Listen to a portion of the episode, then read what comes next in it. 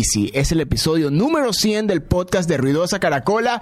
Lo estamos celebrando a nivel internacional. Nos estamos cruzando la región, el continente, desde acá de Buenos Aires y nos vamos para donde está también otra celebración de 15 años de carrera seis discos, muchos sencillos, varios conciertos, también una internacionalización maravillosa que ha tenido la carrera de nada más y nada menos que Mirela Chesa aquí en el podcast de Ruidosa Caracola. Mirela, bienvenida. Este es el podcast de Ruidosa Caracola con Eric Mujica. Muchísimas gracias, Eric. Lo logramos, por Dios. Qué gusto estar conversando contigo, aunque sea a la distancia, aunque sea a través de, un satélite, de un cable, del internet, de la tecnología. Pero bueno, qué lindo estar teniendo esta esta conexión contigo, con toda tu audiencia. Desde ya, gracias por la oportunidad y feliz de estar aquí. No tienen idea el tiempo que tenemos eh, tratando que se dé esta, este episodio. En serio, meses. Meses. Por no decir el año. Ah, sí. Casi creo que estuvimos muy cerca de llegar al año preparando este episodio. Mírala también, eh, eh, yo creo que todo se dio como para que este momento sea el ideal para poder tener este episodio y hablar también no solo no solo de, de, lo que se está de lo que tienes hoy y de lo que en lo que estás trabajando hoy sino que también mirar en perspectiva hacia atrás. Eh, ¿cómo, ¿cómo, tú ves tu carrera una vez que, te has dado un poco de, también te, puedes dar el tiempo de, de mirar para atrás y no solo el nacimiento de tu carrera que tiene 15 años, sino también tú eres la representante eh, máxima, se puede decir, del, Andy Pop.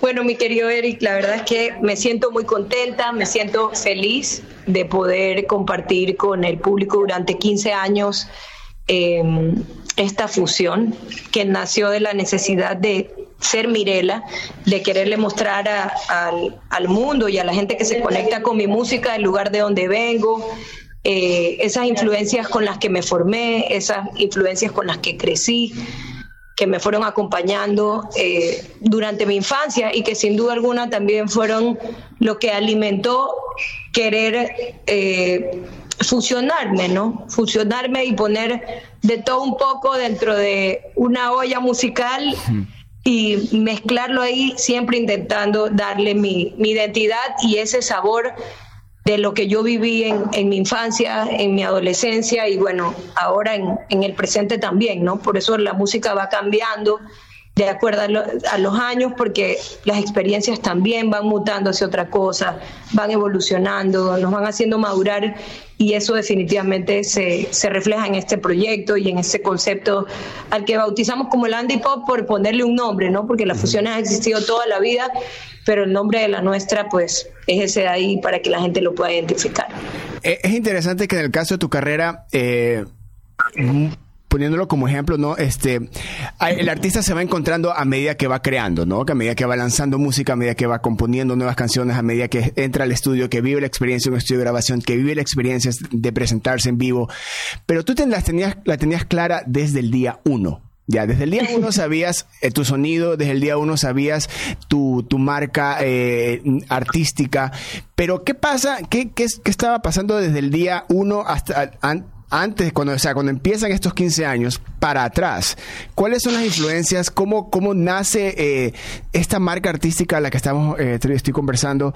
Eh, ¿Cómo hace o qué elementos se dieron para que Mirela Chesa tenga una, una personalidad artística, visual, musical, que hubo antes?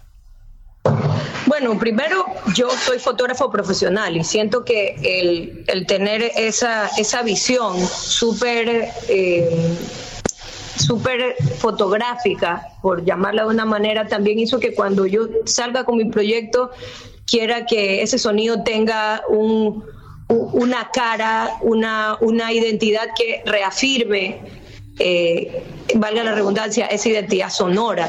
Y esa identidad sonora viene desde mis primeros años de la infancia, donde vengo de una familia de cuatro hermanos con los que me llevo 16 años de diferencia, mi hermana que amaba escuchar Mercedes Sosa, mis hermanos que amaban escuchar eh, el uno Queen y el otro Alcia Costa, Entonces es como una, una mezcla bien rara ahí, ¿no es verdad?, de, de, música. Mi abuelito de parte de madre ambateño, íbamos a visitar siempre a una tía que vivía en Quito, entonces están esas influencias súper grandes de la parte de la Sierra del Ecuador, pero yo, nacida aquí en Guayaquil, una tierra caliente, una tierra tropical, de ahí estaba mi papá con el televisor prendido, eh, viendo a los tres tenores y cantando a la par de eso. De ahí está ir a la casa de mi abuelo los fines de semana y mientras él estaba en su máquina de escribir, escucharlo, oír música folclórica de los Andes, eh, porque él era de Ambato, ¿no? Entonces, ahí es donde viene como que toda esta mezcla en, mi corazón de todas esas influencias y aparte lo que yo oía, ¿no? O sea, era una niña chiquita, pero me acuerdo que recién estaba saliendo Laura Pausini, eh, no sé, pues Jerry Rivera, o sea, te estoy nombrando todo lo que Mirela, todo lo que formó a Mirela en, en esos primeros años de la infancia.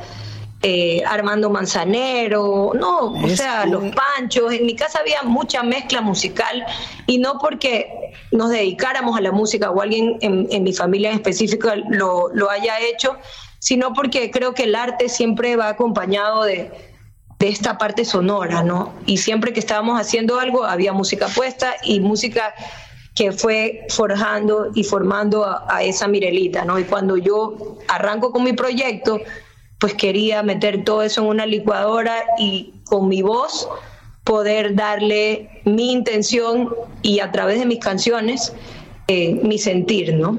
Eh, el, misterio detrás del sonido de Mirela Chesa ha sido resuelto, porque créeme que nadie en, en, algún momento se podría desarmar tu música y iba a encontrar tantas influencias de las que en realidad te han formado a ti, a ti como artista. Y es muy interesante todo ese bagaje enorme que es que, que, que, tuviste a temprana edad y te forma como artista que, que, a veces, que a veces no, no nos damos cuenta lo importante que es o cómo se quedan esas canciones que uno eh, recibió en la infancia y cómo siguen influenciando a, a, medida que vamos creciendo a cualquier edad. O sea, no hay un límite que tienen esas primeras canciones que escuchamos cuando somos eh, niños y nos también nos forman como artistas. Ahora, eh, una cosa eh, es muy distinto de crecer en un ambiente artístico eh, donde hay muchísima música, donde hay muchos elementos artísticos que te influyen. Pero, ¿qué sucede también para que tú digas, ok, quiero ser artista, quiero, ser, quiero hacer mi música?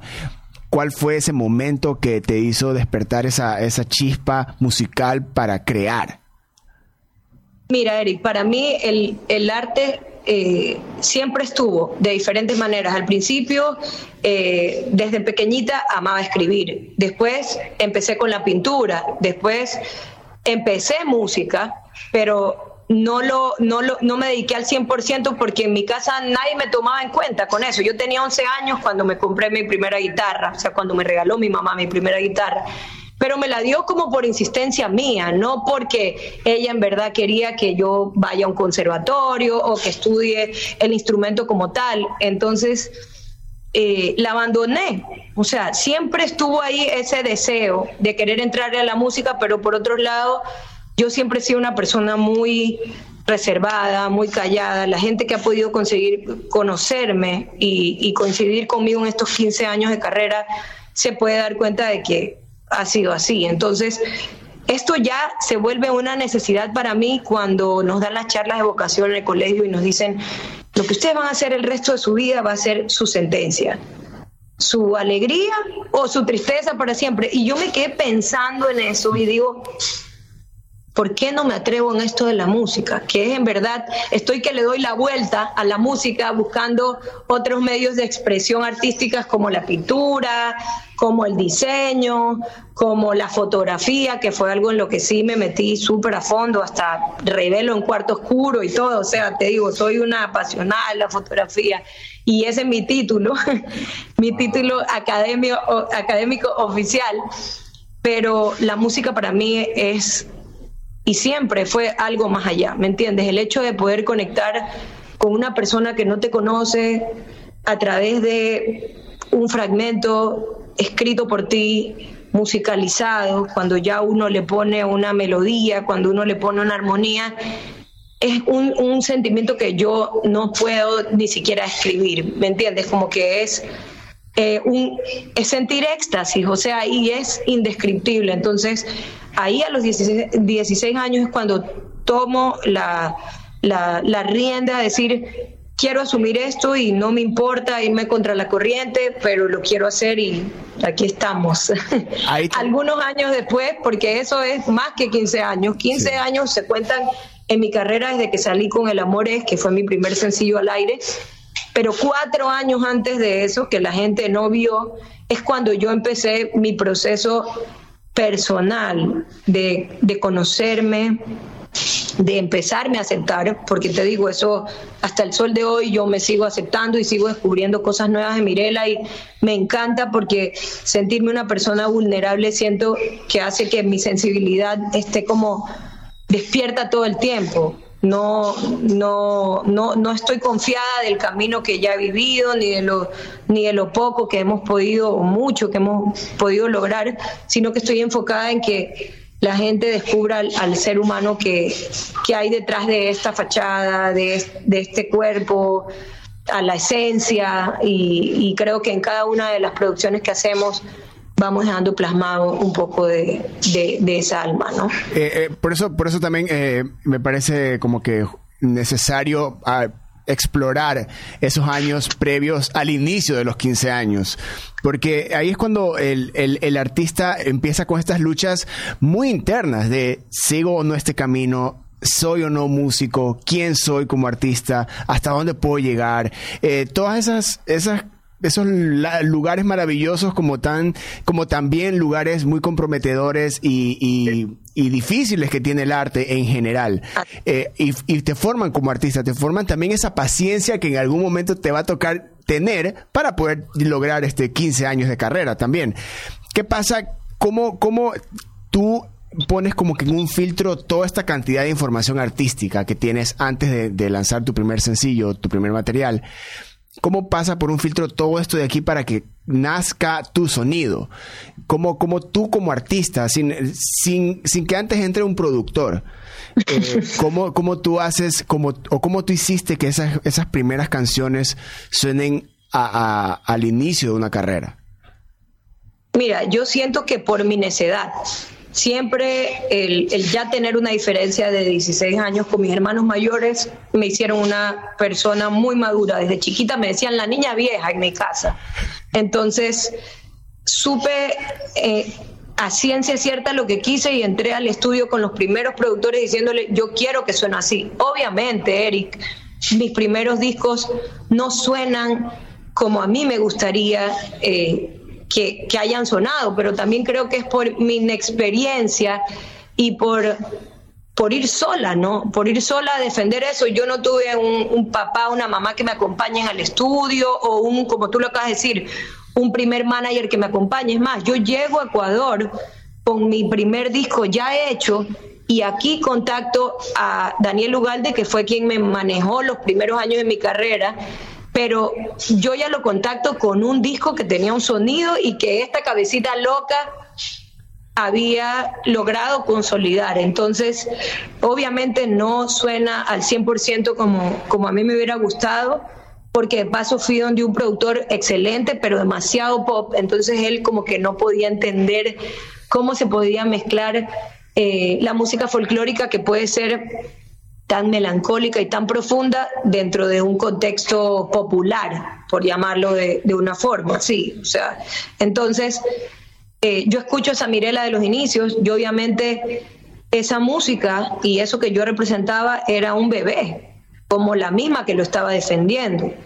Hoy por hoy me atrevo a hacer cosas mucho más arriesgadas y en los últimos discos hasta ya participando como coproductora y productora en conjunto con mis músicos de algunos de los temas porque sé claramente cuando escribo una canción qué es lo que quiero decir cuando cada frase termina y cómo quiero que una atmósfera musical que son ya esos arreglos que vamos a poner de un charango, de una zampoña, de una guitarra, de una batería, de una percusión programada, una percusión en vivo, deben de sonar porque lo siento en mi corazón y en mi cabeza. Entonces, eh, esas esos primeros discos, eh, te, lo, te cuento, de ese primer disco hay cuatro canciones más guardadas que nunca salieron porque no tenían la madurez. O sea, yo creo que ese productor debió decirme, no, mire, la vamos a grabar solo tres temas y tú tienes que seguirte preparando, estudiando, porque yo lo estaba haciendo a la par que iba mi carrera. Entonces,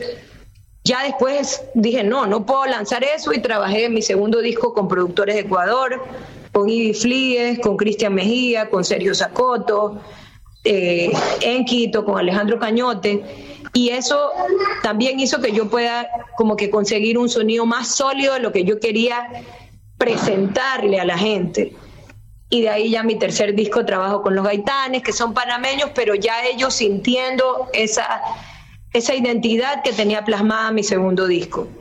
Y así sigo trabajando uno tras otro hasta el sol de hoy, eh, que ahora, imagínate, en vez de seguir buscando hacia afuera, ahora trabajamos primero los temas aquí, en mi casa, en este espacio, en mi lugar, y después me reúno con otros músicos de afuera que también le ponen su tinte, que le ponen su visión quizás de lo que está sucediendo. Eh, en la atmósfera musical internacional, pero sin perder esa esencia que para mí es intocable, ¿me entiendes? Porque es la, zona donde yo me siento abrazada, es la zona donde me siento en confort, donde me siento Mirela al 100% en cada una de mis canciones. Es, eso, eso, son, eso es lo que, te, que también es como que genera eso de estar ahí y ahí durante tantos años con eh, bastante paciencia pero, hay, hay, algo que también es interesante de, mostrar cuando existe una carrera tan larga y tan exitosa como la tuya, de que también se presentan con, con,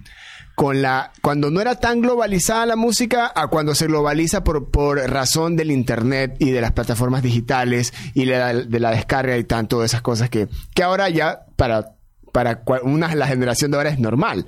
Eh, pero cuando tú saliste, no existía mucho el, la acción de la globalización de la música. Y tú sales con, un con, elementos musicales tradicionales autóctonos, con elementos pop.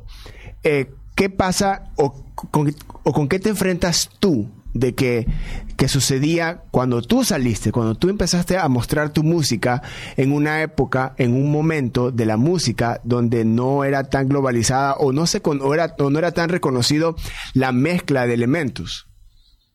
Mira, un reto, como todo, un, un, un, reto, pero a la vez una novedad. Me acuerdo que, mira, pese a que el Internet no era lo que es hoy por hoy, eh, una radio muy popular eh, del mundo que tiene su sede en, en, México, nos empezó a tocar una canción.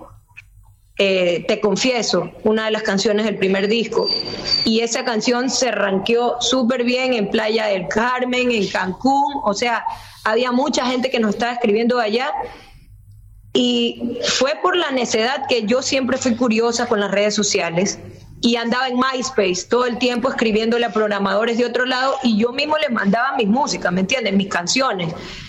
Y empieza a existir un rebote interesante entre el trabajo que estábamos haciendo aquí de difusión en Ecuador, que sí te digo, personalmente como tú, hemos sido gente que ha ido hasta las últimas, abajo de las últimas piedras, a la radio más chiquita, a darle la misma importancia que a las radios tan gigantes.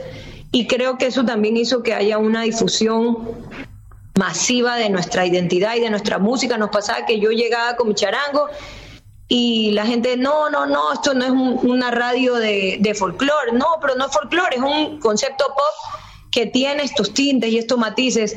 Y hasta que no oían la producción o no me oían cantar en vivo, no entendían qué era lo que nosotros queríamos describir con esta identidad musical.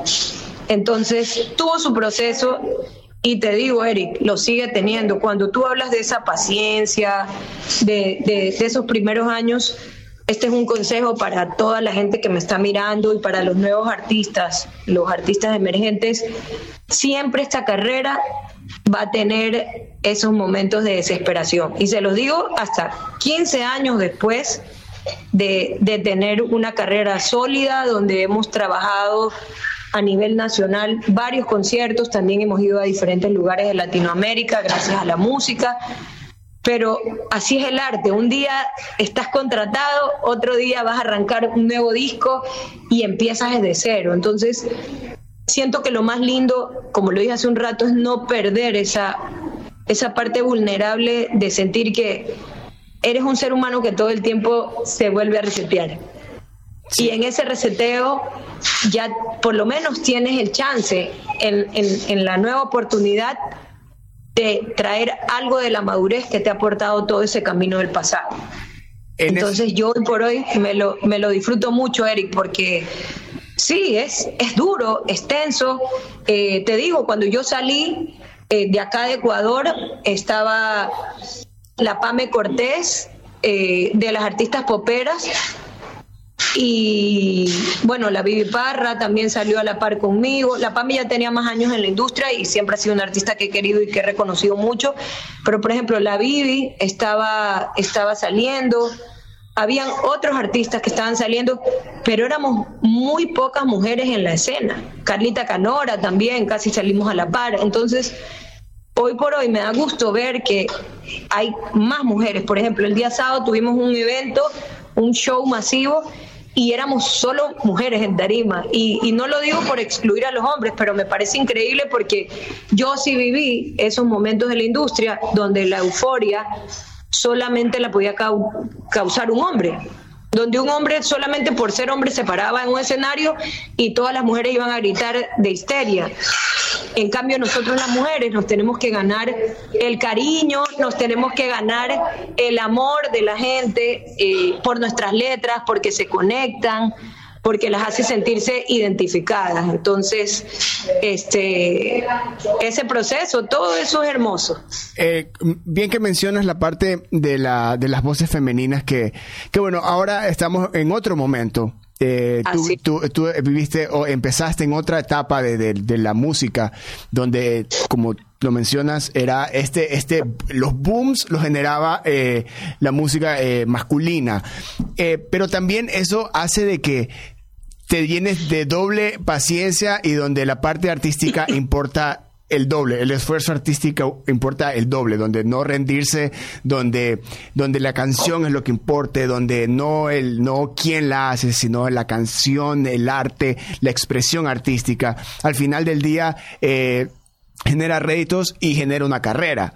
Eh, ahora, siendo tú una de esas personas que, que, que, ha sido una de esas llaves que ha abierto la puerta para una generación de artistas eh, femeninas eh, ecuatorianas, ¿cómo ves tú para atrás o cómo ves el, en momentos de, la, de, la, de tu carrera donde has visto artistas que van de la mano contigo y que por A razón eh, no continúan con su carrera o que aparecen nuevas artistas y se suman contigo, pero por A razón van, este, no continúan con su carrera y tú manteniéndote como ese, ese, ese punto que siempre está.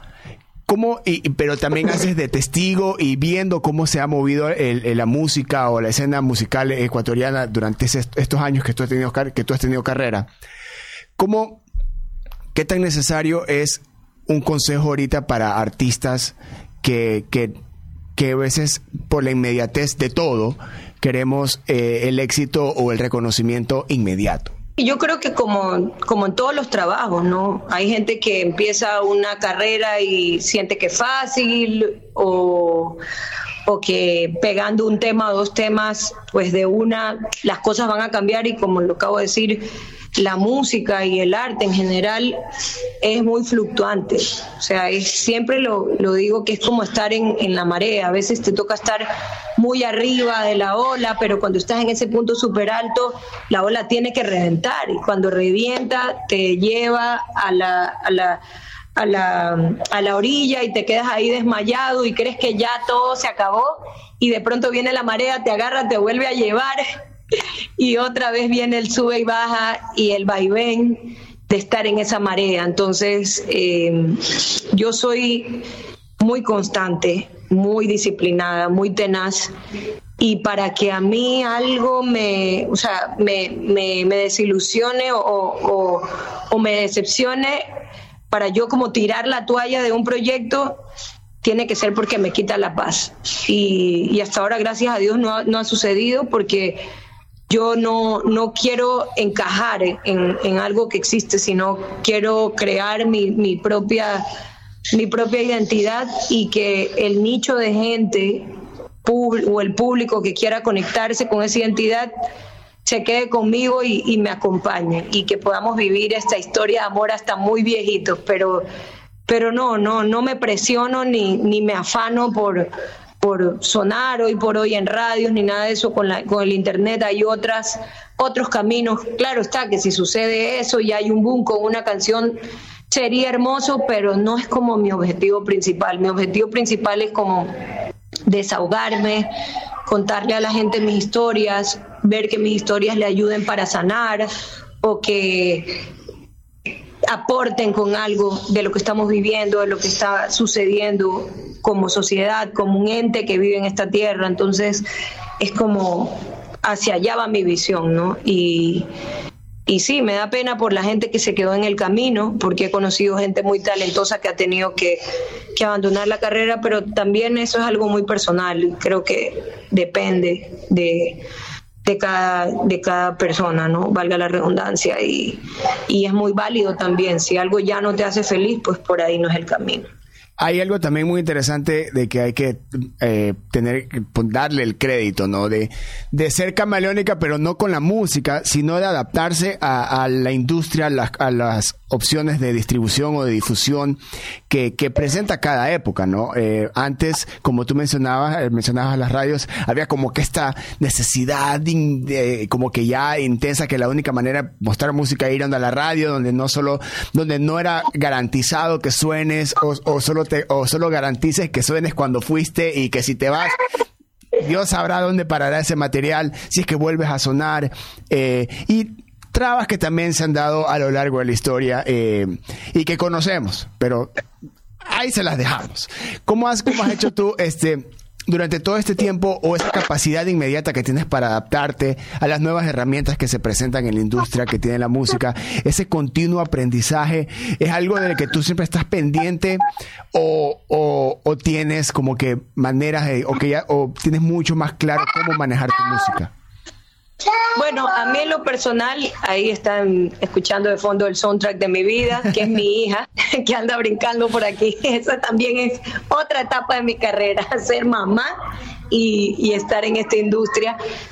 A mí en lo personal, Eric, siempre me ha gustado el tú a tú, escribirle directamente a los programadores para darle a conocer mi proyecto, no solamente de Ecuador, sino de afuera, hablar con diferente gente que hace booking, ir buscando otros aliados, otras estrategias que te permitan llegar a tu audiencia y que te permitan difundir tu música. Hoy por hoy están las plataformas sociales, las, las redes sociales, las plataformas digitales que a mí en lo personal me hacen conocer muchísima de la música que escucho, que no suena en la radio ni veo en la televisión. Entonces, eh, siento que el camino es experimentar por ahí y siempre estar creando contenido, o sea, no descuidarse de crear contenido, que es algo que no hago y que tengo que hacer más también. Yo digo esto, pero también me lo digo a mí misma pero siento que por ahí es el camino. O sea, tampoco, tampoco hay mucha diferencia. Esta era digital hay que aprovecharla. Yo me acuerdo cuando tú, cuando tú saliste que había como que eh, era una explosión eh, no solo musical, sino también visual con todos estos elementos que tú usas también para físicamente, en tema de, imagen, en tema de, exposición, de cómo te presentas, ya la tenías clara. O sea, ahora estamos hablan, se habla mucho de que por la época de que estamos viviendo, de que todo es visual, por Instagram y por las redes sociales y todo. Pero tú ya la tenías clara desde hace mucho, desde cuando empezaste. Eso, eso sí, antes que antes de hablar de generar contenido, tú ya lo venías generando.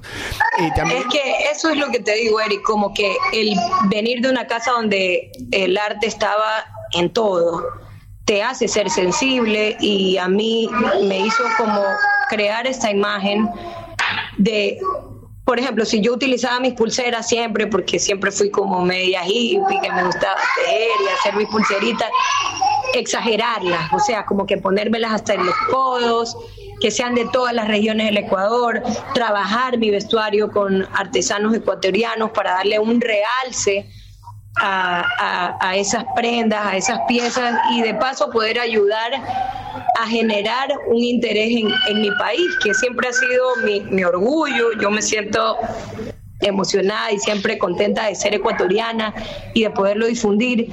Y por otro lado, esa imagen que te digo de ver a mi mamá todos los domingos con estas batas bordadas por nuestros artesanos de Otavalo, eh, es como que algo que se me quedó en la mente, ¿sabes? Y como que yo me, visualicé así, no sé, o sea, como que dije, esto es lo que me gusta y, quiero y creo que va de la mano con lo que musicalmente estoy persiguiendo. Entonces, es como que até esas dos, eh, esos dos elementos, la parte visual con la parte auditiva y dije, ese es el camino.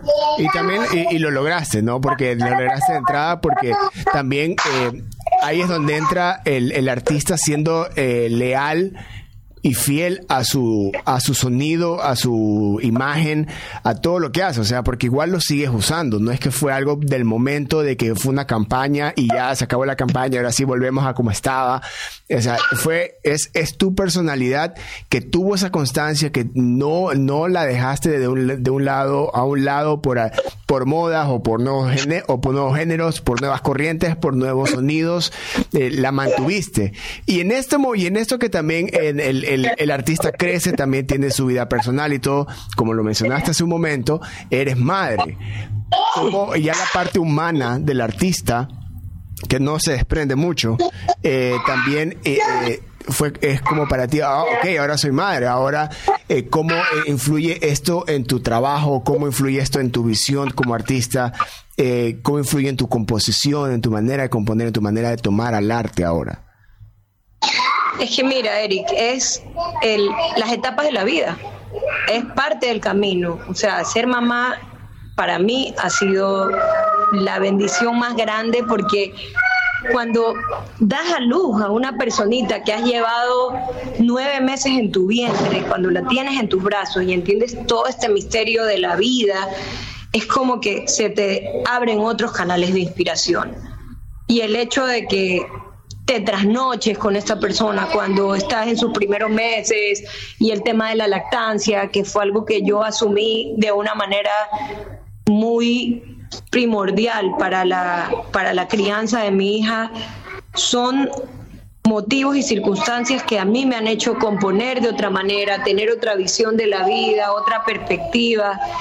Eh, y simplemente enriquecen mi vida y muestran una etapa nueva, porque yo no escondo que soy madre, yo no escondo que tengo 37 años, ¿me entiendes? A mí me gusta que la gente sepa de manera real lo que yo vivo y que mi música proyecte ese pasar del tiempo, esa experiencia, esa evolución. Yo no soy la misma Mirela de hace 15 años atrás, mi esencia se mantiene intacta, pero definitivamente hay una evolución que es causada por alegrías, tristeza, viajes, sonrisas, anécdotas, amigos, entrevistas.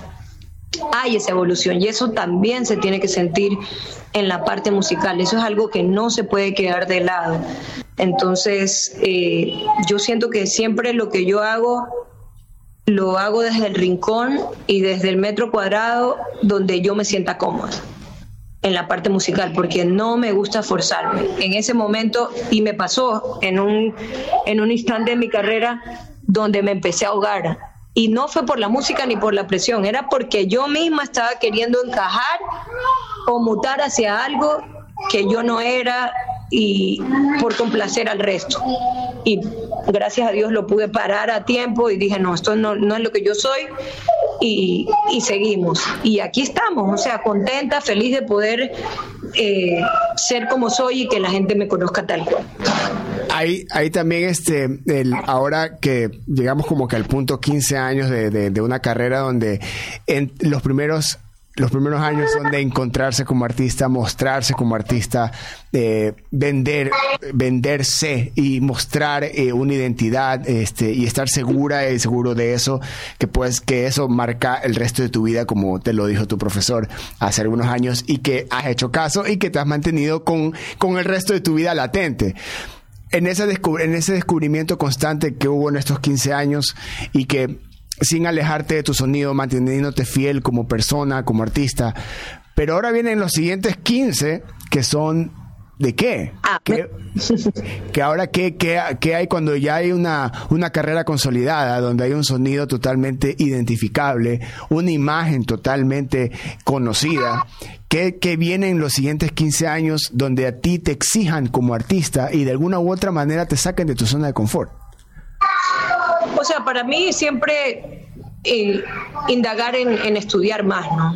Yo siento que ningún ser humano se conoce todo y que no hay nada escrito. No te puedo decir hoy lo que va a pasar en 15 años, pero sí te puedo decir que hoy por hoy a mí me gusta la, prepararme, prepararme. Sí, primero eh, empecé con el charango porque era el instrumento que representaba mi, mi, mi fusión y porque era mi deseo aprender ese instrumento, pues ahora ir un poco hacia la guitarra, que sí, la, la, reconozco y la toco, pero para componer canciones de una manera muy básica, pero ir quizás a algo de armonía un poco más profundo, ir al piano, que es un instrumento que me, me llama muchísimo la atención. Entonces, es eso, estudiar y mostrar esas facetas dentro de cada una de las producciones y irlas viviendo un día a la vez. No trabajar un disco completo de sopetón, sino ir lanzando sencillo a sencillo, porque en lo personal, en tres meses uno cambia demasiado y pasan muchas cosas en la vida que también son factores de ese cambio. Y la música tiene que verse tiene que verse rasgada y tiene que verse golpeada por, por, por esos por esos motivos, ¿no? Por esos motivos que te va presentando la vida.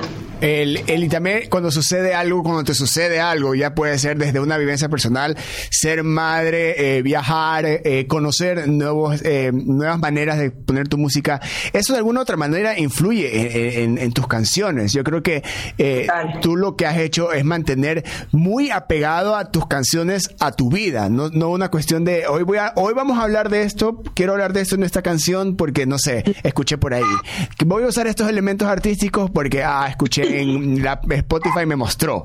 Es como que tú, tus canciones y tú, no hay mucha diferencia entre ellos.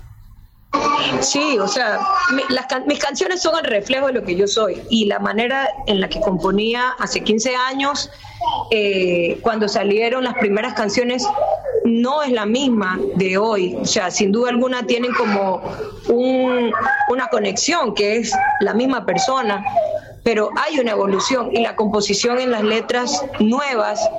Si tú te das cuenta, Eric, si escuchas El amor es o La pregunta de cajón o Digan lo que digan, que son las primeras canciones, y ahora escuchas un eh, Linda despedida o un Cuando me miras, eh, sientes esa evolución y sientes esa también manera diferente de, de, contar la historia porque de allá acá he vivido más cosas.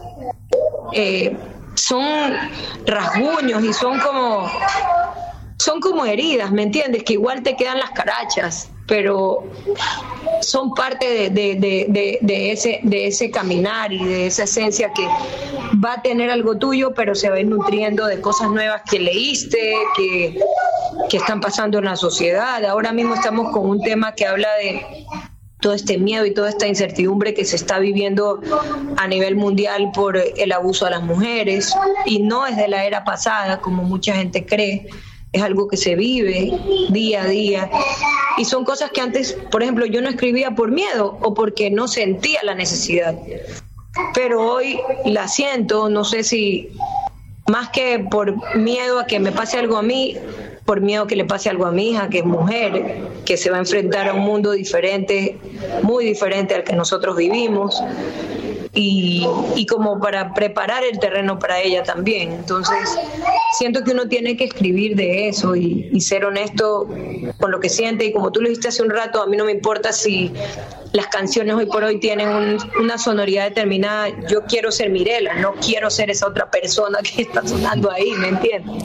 El, uh, aún este episodio yo creo que le podríamos poner un nombre, sería Mirela tuvo la razón, porque él, si terminaste usando elementos de la música de la que en su momento cuando saliste capaz que se veía como que un wow, y era como que eh, encontrarse escuchando eso y querer como que ponerle un lugar a, tu música, ponerle un, un, un momento a tu música cuando terminó siendo solo canciones que como tal, como arte, no tienen un espacio ni un momento, solo existen y, le tienen que llegar a quien le deben llegar. Para, Así es. Para ti, eh, ¿qué representa eh, la música tradicional, la música autóctona ecuatoriana? ¿Qué, ¿Qué significa para ti estas canciones? La raíz, la raíz, no solamente la música ecuatoriana, la música latinoamericana, que al final del día lo único que nos está dividiendo siempre son nuestros gobiernos y las fronteras, porque cuando viajas te das cuenta de que somos muy parecidos, de que hay una corriente muy grande, no solamente de la música folclórica de los Andes, que nos une, sino también, por ejemplo, la música del Pacífico. La música del Chocó colombiano es muy parecida a la música que se hace aquí eh, de marimba en la zona de Esmeraldas. Entonces, la música folclórica de los Andes, de acá, de, Otavalo, es muy parecida a la música que se hace en Nariño, porque están casi que a tres horas de diferencia, a dos horas y media de diferencia en carro, eh, para llegar de la frontera de un lado hacia el otro. Entonces, al final del día, es la misma corriente, solamente que cada país le, le, terminó de dar su propia identidad con lo que se vive en esa zona de ese país. Y yo te, te, digo, soy una persona muy respetuosa de nuestra identidad y es algo que siento que todos tenemos el rol y el deber de, de hacer vocería. Por ahí también escuché alguna vez, no, pero eso es expropiación de una identidad, de una región. Sí, pero yo soy de Ecuador.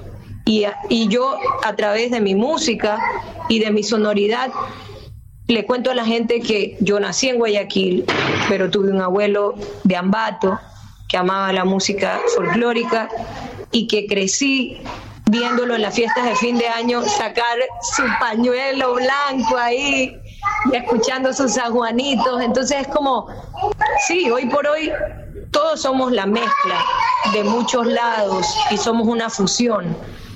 Y al final el folclore de Latinoamérica es nuestro color, es nuestro sabor, es nuestra identidad. Mirela, te agradezco muchísimo por estos 15 años de música, te agradezco muchísimo por dar eh, una... una mi ronroco para despedirme. Una, una, una clase de mantenerse a sus principios, a su sonido y a lo que uno quiere transmitir. Yo creo que... Eh, eh, tantos años de carrera simplemente demuestran el amor que uno le tiene a su arte. Así que Mirela, felicitaciones por tus 15 años, felicitaciones por quinceañera también y por este trabajo que, has, que has, ha sido imparable, ¿no? Y bueno, eh, últimas palabras para el podcast. Bueno, a ti, Eric, agradecerte, eh, más allá de que eres un excelente músico, he seguido tu carrera durante muchos años, también un comunicador increíble. Siento que desde esta plataforma eres un gestor cultural que le brinda la, la posibilidad, no solo a las personas de Ecuador, sino a las personas del mundo que conozcan toda esa diversidad y esa variedad de música que tenemos dentro del país. Así que de corazón te lo agradezco, te deseo que sean muchísimos años más. En verdad que me encanta oír tus entrevistas, la perspectiva que tienes, el punto de vista que, que le das a cada uno de tus invitados. O sea, se siente que es una conversación donde lo primordial es el arte y donde lo primordial es conocer la esencia y el núcleo de cada proyecto. Gracias, Mirela. Ahí estaba para celebrar el episodio número 100 del podcast de Ruidosa Caracola. Estamos celebrando también los 15 años de Mirela Chesa desde Ecuador. Si de alguna u otra manera en sus vidas no han escuchado la fusión de música tradicional, música autóctona con el pop, Mirela Chesa lleva esa bandera y la tiene clarísima. Desde acá, desde Buenos Aires, Ruidosa Caracola en este episodio 100 del podcast. Ahí tienen muchísimo, muchísimo, muchísimo por conocer y tripear. Mirela, te mando un abrazote enorme. Te mando un besote, nos despedimos con algo de música. Hágale, hágale, con eso nos despedimos de este episodio. Cuando me miras, me pierdo y tú lo sabes.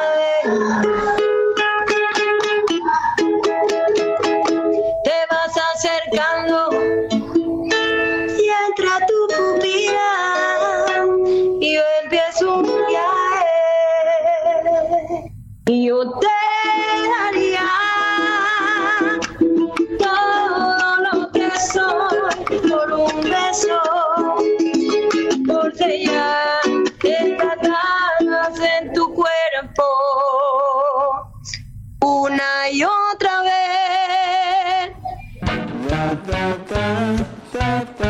Ruidosa Caracola es una producción de Tripea. Suscríbete, compártelo y escucha nuestro playlist en Spotify.